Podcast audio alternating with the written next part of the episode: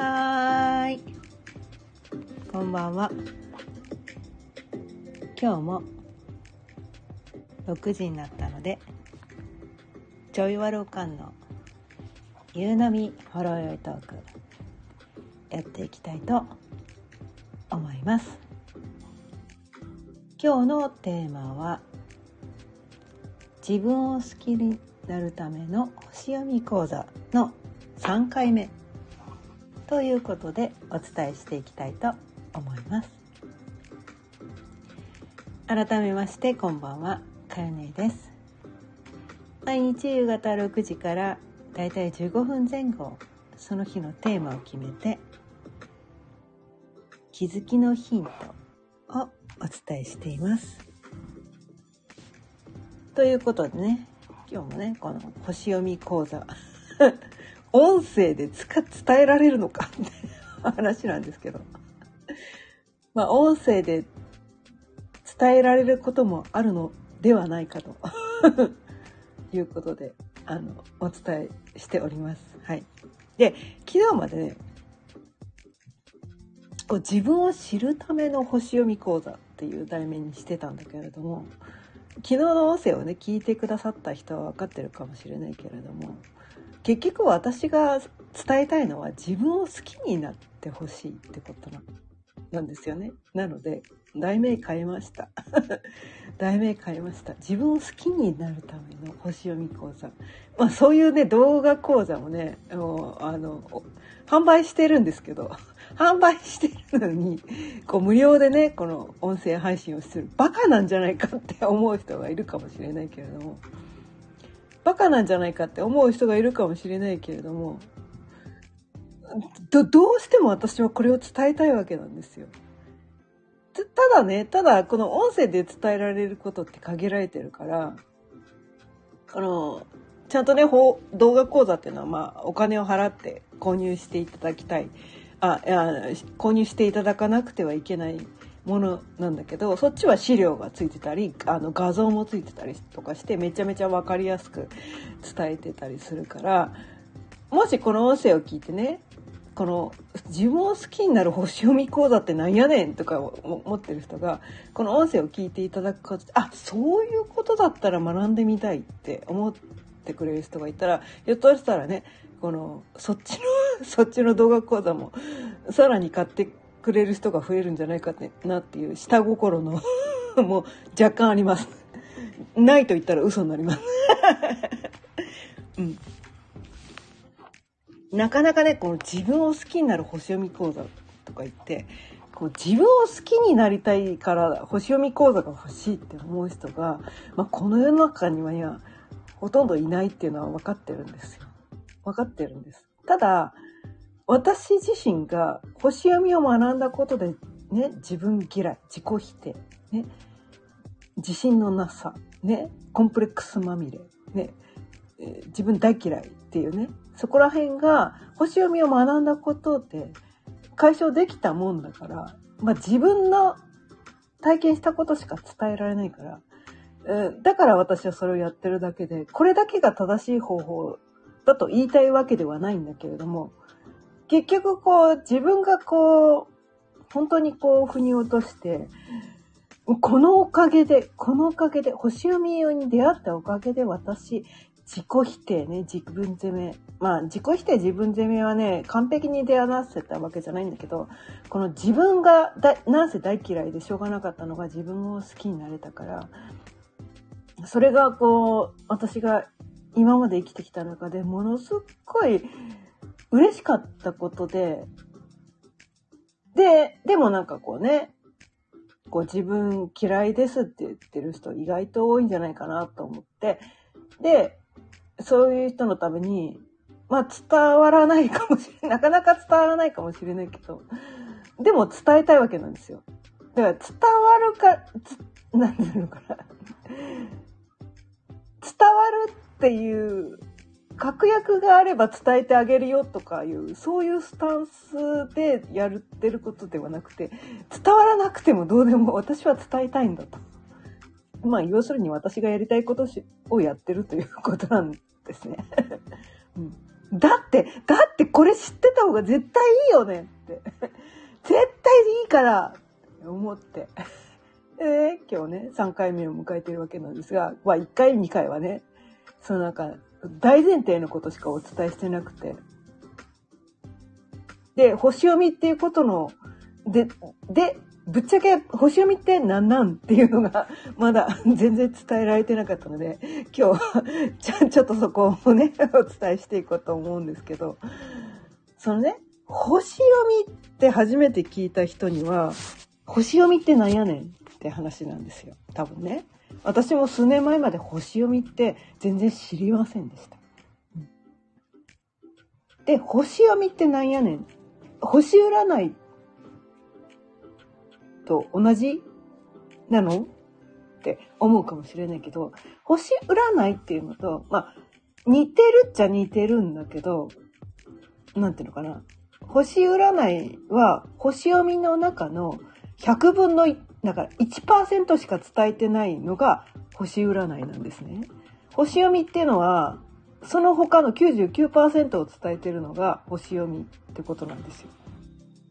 あ、99%なのに100%を伝えてるのが星読みなんです。で、星占いは、その中の1%ぐらいのことしか伝えてないよ。だから、全然違うわけじゃないんだけど、その、世界観の広さが全然違うよってことなんですね。うん。そう。で、こう、星占いって言ったら、こう、なんていうのかな。私何座とかね、誕生日でね、誕生日で、私何座とか言ってみんなこうね、子供の頃から自分が何座かっていうのは知ってる人多分すごく多いと思うんだけど、それは、このね、星読みの世界で言うと、その、たった1%のことしか言ってないんですよ。間違ってるわけじゃないんだけど、間違ってるわけじゃないんだけど、いや、それだけじゃないよねって話なんですよ。でも私、過去の私っていうのはね、その星占いっていう、まあ私、星占いで言うと獅子座さんなんですけど、それがどうにも受け入れられなかったわけなんですよ。私、獅子座っぽくないってすっごい思ってて。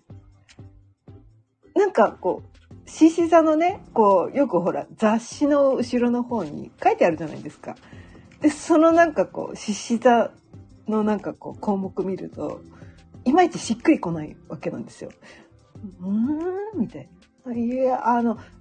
いや、100%外れてるとは言わないけど、え、自分の中の2、30%ぐらいしか、この獅子座っぽさがないよね、みたいな。100%じゃないよねっていうのを常々感じてて。で、そんな自分を私は否定してたんですね。私は獅子座のはずなのに、獅子座っぽくない自分。こんな私、獅子座のね、基準に満ちていない私がダメなんじゃないかって言って、すっごい自己否定をめっちゃしてたんですよ。本来ね、獅子座っていうのはね、まあ獅子座ってすごいなんかこう、なんていうのかな。こう、スターみたいなね。こう、めちゃめちゃ自信があって、ね。こう、光り輝いてる。ね。存在みたいなね。なんかそれが獅子座だっていう。で、自信過剰とかね、言われるんですけど、いや、私、自信、自信の字の字もないですから、みたいな感じで。え、自信全くないですから、みたいな。っていうかもう、なんか写真、ね、自分の写真を直視できないぐらい自分に自信ないですから、みたいな。で、そんな自分を、え、私ってな、なんだろう。獅子座、獅子座なのに、獅子座の基準に満ちていない。こう、一般の基準に満ちていないダメダメ人間なんじゃないかって言って、すっごいこう自分を責めて責めて責めて責めて責めて責めて100万回ぐらい言いたいぐらい責め続けて生きてきてたんですね。で、星占いがね、いろんな雑誌で気になって見るんだけど、そのたんびにこう自分責めに悪循環のループにはまるっていうね。私は獅子座っぽくない。私獅子座っぽくない。っていうね。私獅子座に慣れてない。私ダメ。獅子座なはずなのに獅子座の基準に満ちてない。私ダメ。みたいなね。なんかそういうこう自己否定の悪循環のループにハマっててその星占いってなんなん？気になるけど。めちゃめちゃ気になるけど。信じたいのに信じたくないみたいな。なんていうかな、ブレーキとアクセルを2つ同時に踏むみたいな。どっちかって言ったらブレーキの方が強いみたいな。なんかそんな感じで、こう自分らしさって何なの獅子座らしく生きたいのに、獅子座らしく生きられない。私ってダメ。こんな私ダメ。私ダメダメダメダメ。100万回言いたいです。そう、そうやって生きてた。だからそのね、こう、アンチスピリチュアルだったりしたわけなんだけど、その星読みっていうのに出会って、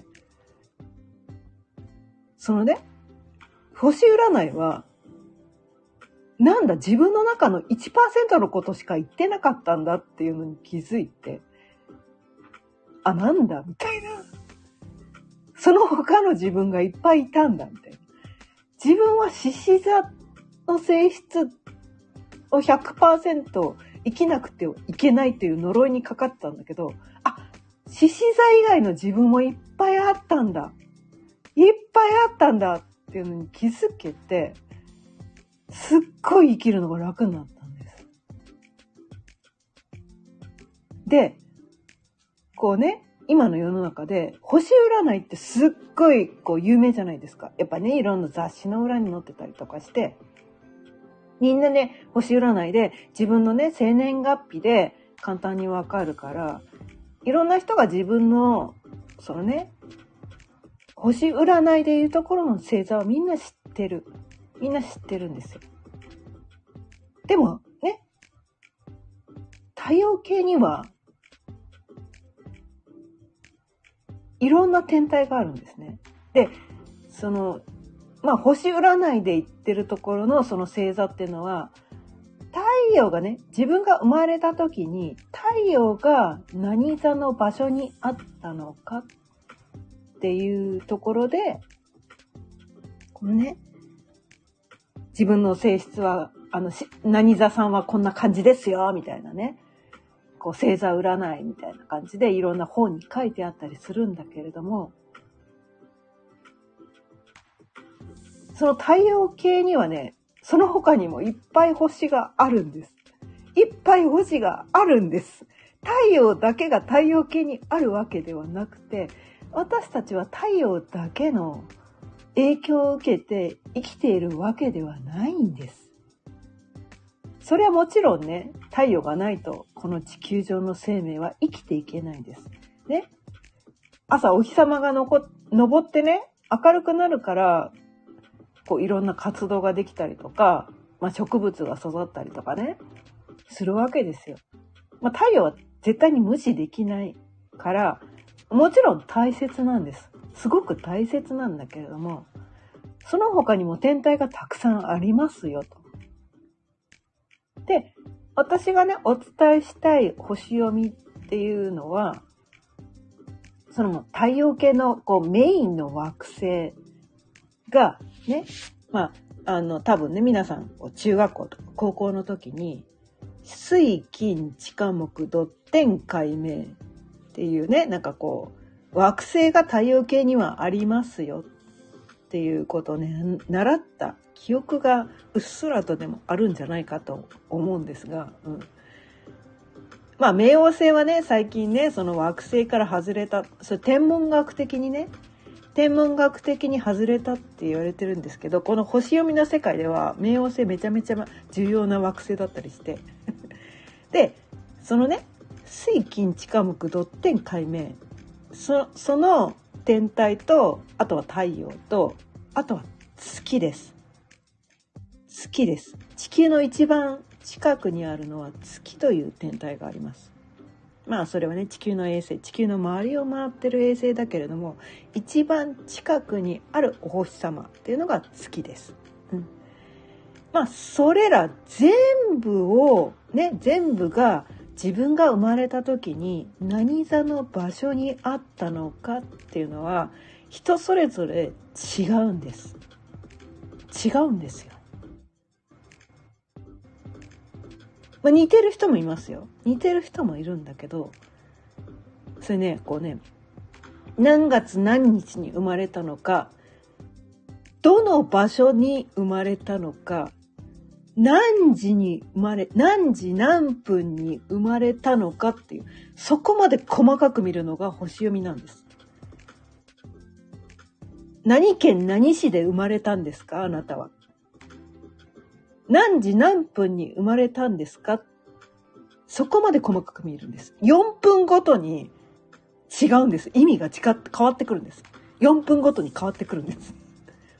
いや、お誕生日が同じ人でも、ね、クラスの中にたまにいるじゃないですか。自分と全くお誕生日が同じ人とか、まあ学年で1人とかね、会社の中でたまたま同じ誕生日がの人がいたとかね、そういうことあっても、な、え、でも私とこの人結構違うけど、思うことあると思うんだけど、それは時間が違ったりとか、生まれた場所が違ったりとか、ね？なんかそういうことなんですよ。4分違うともう違うんですよ。違うんです。4分ごとに意味が変わってくるんです。こう、星読みっていうのは、な、こう、どういうことでその、その意味をね、こう、み、あの、見るのか、読み解くのかっていうと、この360度のね、ホロスコープっていうのを使って読み解くわけなんですけれども、まあ、地球に一番近いその月っていうのがね4分ごとにねこの360度の中の1度移動するんです。で太陽っていうのはねその360度まあ1年365日じゃないですかね。だから360度の中大体1日1度ずつ進むっていうのがその太陽の位置なんですね。うん、そうでそれぞれねその他のね水星がまあどんな感じで進むとか金星がどんな感じで進むとかそのあの天体ごとにねこの進む角度があ進むあの速度がね何日ごとに何度進むみたいなそこは天体ごとに違ってくるのですごく複雑な感じで読まなきゃいけなくてそういうふうにして読んでいくと、まあ、人の数だけ、その個性があるってことなんですよ。もうだってもう生まれた場所とね、時間が4分違ったら、もうその人とは違うんですよ。違うんです。誕生日全く同じでもね、うん、違うんです。違ってくるんです。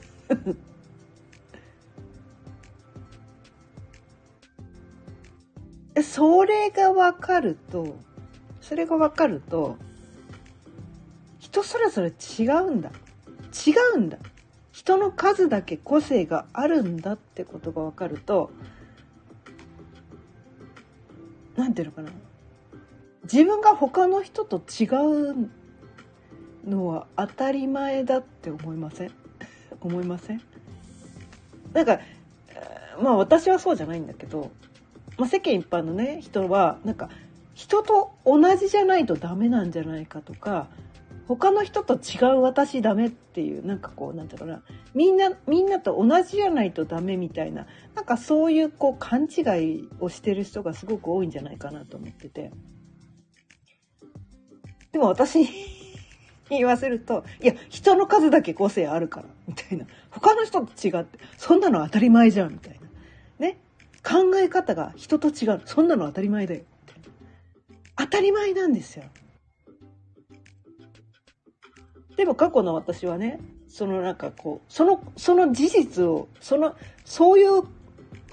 そういう風になってるってことを知らなくて、他の人と違うことを考えてしまう私ダメなんじゃないかとか、他の人と違う感覚の私ダメなんじゃないかとか、ね、他のことをと違うことをしてしたいと思ってしまう私ダメなんじゃないかって全部自分責めに向かってたわけなんですね。うん、ですごい生きてるのは苦しかったんだけどこの星読みに出会ったことであなんだ人の数だけ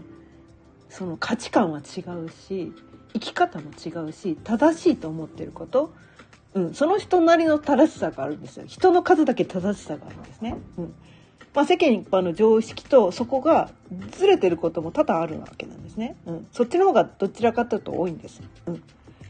でもなんかその、ね、世間一般の常識に合わせなきゃいけないんじゃないかというそこで皆さん苦しんでたりするんですよ。特に日本人にねその傾向が強くて自分が生まれ持った価値観と合わないことを無理やりさしなければいけないんじゃないかと。でそうやって生きなきゃいけないんじゃないかってそこにとらわれているからこう日本でそのうつ病化が多かったりとかなんかこう病気になったりもう心のか病気も体の病気もどっちもね原因は同じなんです。本来の自分の価値観ね本来の自分の生き方をそのせずに世間一般のこれが正しいとされてるそうやって生きていかなきゃいけないんじゃないかっていう本来の自分からずれてるんですねずれた生き方をしてるそれが全ての病気の根源なんじゃないかっていうのを私はとてもとてもとても100万回ぐらい言いたいです。感じてて。うん。みんななんか違うんだよあなたはどう感じてるんですかと。ね。生まれ持った、ね、天体の位置、人それぞれ、全然違うんです。違うんです。だから他の人と違って当たり前なんです。当たり前なんだけれども、なんだけれども、だから、自分と他の人の意見が合わないからといって悩む必要がないってことなんです。違うのは当たり前なんだっていうのを一回受け入れてしまうと、他の人が違うこと言ってても、あ、だって生まれたね、日時も違うし、ね、天体の位置が違ってるから、そんなの違って当たり前だよねって思ったら、いちいちそこに悩まなくて済むんです。その上でね、それを受け入れた上で、じゃあお互いがねこう何て言うのかな争いがなく幸せに生きていくためにはどういうふうなこう、ね、意見のすり合わせをしていったらいいのかなそれをやっていけばいいだけなんですよ。ね。それをやっていけばいいだけなんです。でそれを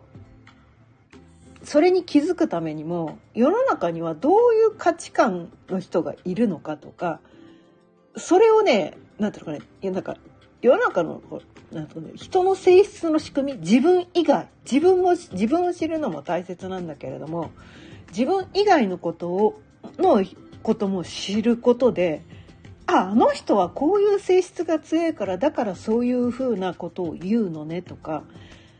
あの人はこういうことが大切だと思ってるからだからそういうふうな行動をとるのねっていうのが分かればそこに対していちいちこう否定する気持ちも起きないし悩む必要がなくなるんです。そしたらなんだろう？なんていう？悩みがなくなるんですよ。悩みがなくなるの。そう星読みするとね多くのね世の中のね悩みのほとんどがなくなるんですよ。なくなるの。で自分に対してもね否定する私だって私こういう人だからみたいなだから他の人と違っても、だって私こういう人だから、ってそ自己否定もなくなるわけなんですよ。だって、だって私こういう人なんだもん、みたいな。そこに対してこう自分責めとかね自分嫌いとかねなん私こうなのとか悩むことがなくなる。で他の人も違ってもああの人はああいう人だからみたいな感じでそう割り切ることができる。冷静に客観的に世の中を見ることができる。自分のことも周りの人のことも世の中のこともいろんなことを客観的に見ることができるようになることでこの世の悩みのほとんどがなくなるんです。私はそれを伝えためにそれを知ってほしくてこの星読みっていうのを伝えたいんですね。うん。別のスピ系のなんかこうなんでゆるふわで神様が私たちを守ってくれてるんですとかなんかそういうことを伝えたいわけじゃないんですよ。自分を客観視するためのすごい私佐野優位なんでこうねもともとはほらアンチスピリチュアルの人だったんでねこうなんていうか分析系なんです分析系なんです物理的にこうだからとか理論的にこうだからだからこうなんですっていうね なんかそういうことを伝えたわけでそこでああなるほどってなるほどみたいなねなんかそういうことをね伝えていきたいわけなんですね。ということで、あ、今日もね、25分過ぎちゃいましたね。はい。ちょっとね、星読みのことになるとね、熱くなります。なので、多分25分、15分 ぐらいでお伝えするつもりなんです。最近ね、25分過ぎることがほぼほぼです。だからまあ、25分くらいになっちゃうかもしれないです。また明日も。はい。ということで、今日もこの、この辺りで終わりにしていきたいと思います。今日も聞いてくださってありがとうございます。毎日夕方6時からだいたい15分前後その日のテーマを決めて気づきのヒントをお伝えしています。数日前からねこのね自分を好きになるための星読み講座ということで今日は3回目ということでちょっとね時間長めで多分このね星読み講座何回まで続くか分かんないです。うん。ゆっくり丁寧にねこの星読みってどういうことなのっていうのをねゆっくり丁寧にこう伝えていきたい。腑に落とすところまで伝えていきたいと思ってるので、まあ、世の中でこうよくある星読み講座とは全然違うものになってくると思うのでそういうのを期待している人にはちょっとがっかりするかもしれないけどこのね知識ではなくて知恵にしてほしいんですね。生きる知恵。あなたが幸せに生きていくための知恵にしてほしいんです。なのでいわゆるこう学問的な知識を詰め込むタイプのその伝え方ではなくてこうなんていうのかな本質的なこと、うん、を伝えていきたいと思っているので、まあ、何回まで続くか分かんないですけどでも私もこれがどうしてもなんか知らない。けどねばべきとはまた違うんだけどなんかこう宇宙からめっちゃ私これやらされてんなっていう気がしてるので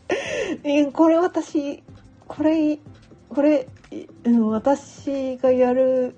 うん、うん、まあやりたくてやってんだけどやりたくてやってんだけど、うん、なんかこうやらされてる気がして何回まで続くか分かんないけどやってみようと思います。毎日夕方6時からだいたい15分前後その日のテーマを決めて気づきのヒントをお伝えしています。また聞いてくださったら嬉しいです。今日の音声を聞いてこのね自分を好きにための好きになるための星読み講座もうちょっと聞いてみたいなって思ったら